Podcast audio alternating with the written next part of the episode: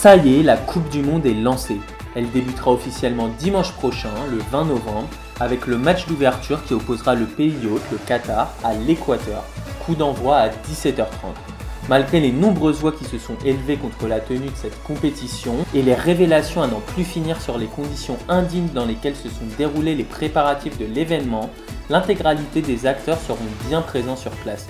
C'est le cas donc des joueurs de l'équipe de France, les champions en titre ont quitté Clairefontaine ce mercredi 16 novembre pour se rendre dans le petit état de la péninsule arabique. Alors concrètement, que peuvent espérer les Bleus amoindris dans cette compétition? Ont-ils réellement les moyens de défendre leur titre? Avant tout et pour comprendre, voilà ce qu'il faut savoir.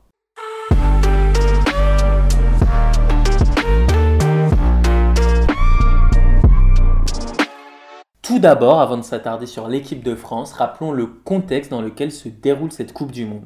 Elle fait face depuis plusieurs mois à une multiplication de polémiques. Le nombre de 6500 morts sur la construction des stades revient régulièrement, c'est en effet celui qu'a révélé le média britannique The Guardian.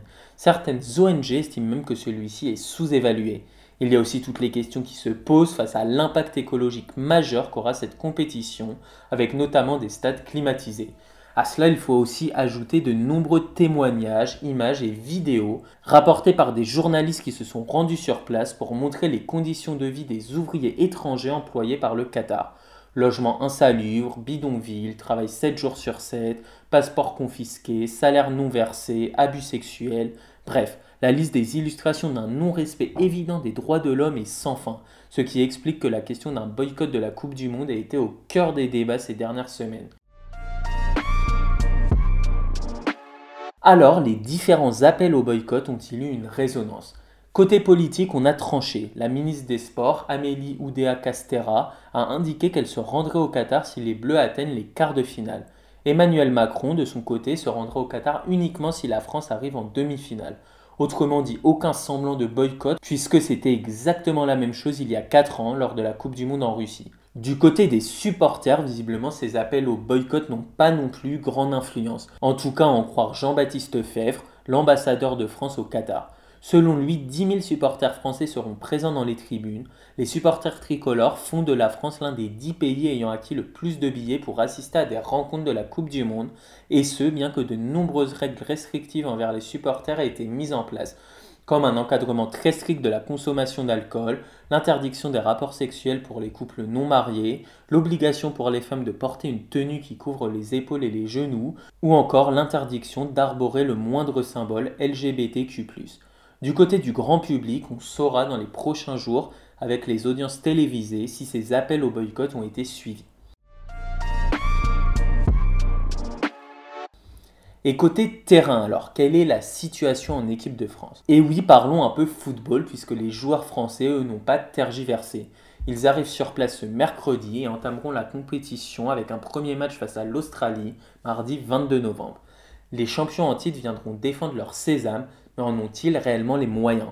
Sur les 26 joueurs convoqués par Didier Deschamps, seuls 11 d'entre eux étaient présents à la Coupe du Monde en Russie il y a 4 ans. Le sélectionneur de l'équipe de France a dû se passer de plusieurs cadres de l'équipe victorieuse, comme Paul Pogba et N'Golo Kanté, deux atouts majeurs au milieu de terrain, tous deux forfaits pour cause de blessures.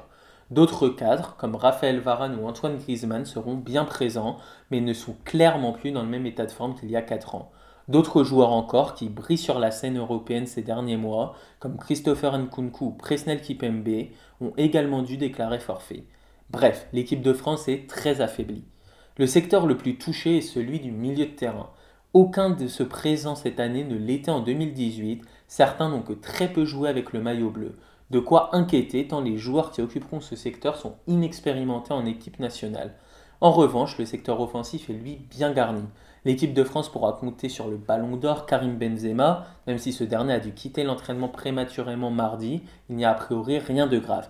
Kylian Mbappé, qui tourne pratiquement à un but par match cette saison avec le PSG, sera également bien présent. En revanche, Christopher Nkunku, le meilleur joueur de Bundesliga, le championnat allemand, la saison dernière, a été contraint de quitter le groupe après avoir été blessé par l'un de ses coéquipiers en début de semaine. Une absence de poids supplémentaire qui n'arrange pas les affaires de l'équipe de France. Le secteur défensif manque lui de stabilité. Le seul joueur qui semblait indispensable à la charnière centrale, Presnel Kipembe, a dû renoncer à aller au Qatar, ne s'estimant pas à 100% de ses capacités. Raphaël Varane sera lui bien présent, même s'il est actuellement blessé aux ischio-jambiers et sera assez juste pour la compétition.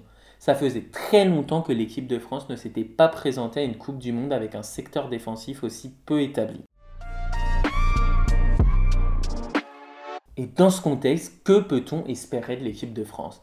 Il est clair qu'elle ne se présente pas au Qatar à 100% de ses capacités et n'est pas aussi attendue qu'elle ne pourrait l'être pour un champion du monde sortant. Il n'y a bien sûr pas que du négatif, elle pourra compter sur un quatuor très solide en attaque avec Benzema, Mbappé, Griezmann et Dembélé. On peut aussi se dire que les forfaits d'un certain nombre de cadres de l'équipe pourront permettre à d'autres, plus jeunes et moins expérimentés, de briller sous le maillot bleu dans la plus grande des compétitions et faire ainsi office d'un passage de flambeau. D'autant plus qu'on a vu par le passé que l'équipe de France avait su briller dans les moments où on ne l'attendait pas forcément, comme en 1998 où elle était loin de faire figure de favorite, ou même en 2018. En revanche, elle n'a pas toujours su se montrer à la hauteur lorsqu'elle était très attendue, comme en 2002. Ce statut d'outsider pourrait ainsi profiter à l'équipe de France, d'autant plus qu'elle compte dans ses rangs des joueurs offensifs dont le talent pur peut faire la différence à tout moment. Toutefois, n'oublions pas la malédiction qui frappe pratiquement l'entièreté des champions du monde au XXIe siècle. Les Français, champions du monde en 1998, ne sont pas sortis des phases de poule à la Coupe du Monde suivante en 2002. Pareil pour l'Italie entre 2006 et 2010, l'Espagne entre 2010 et 2014 et l'Allemagne entre 2014 et 2018.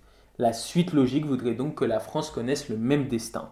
Plus sérieusement, difficile d'imaginer qu'un parcours lors duquel l'équipe de France n'arriverait pas au minimum dans le dernier carré, soit en demi-finale, puisse être vu comme une réussite. Retrouvez tous les jours un sujet d'actualité sur cactus-info.fr.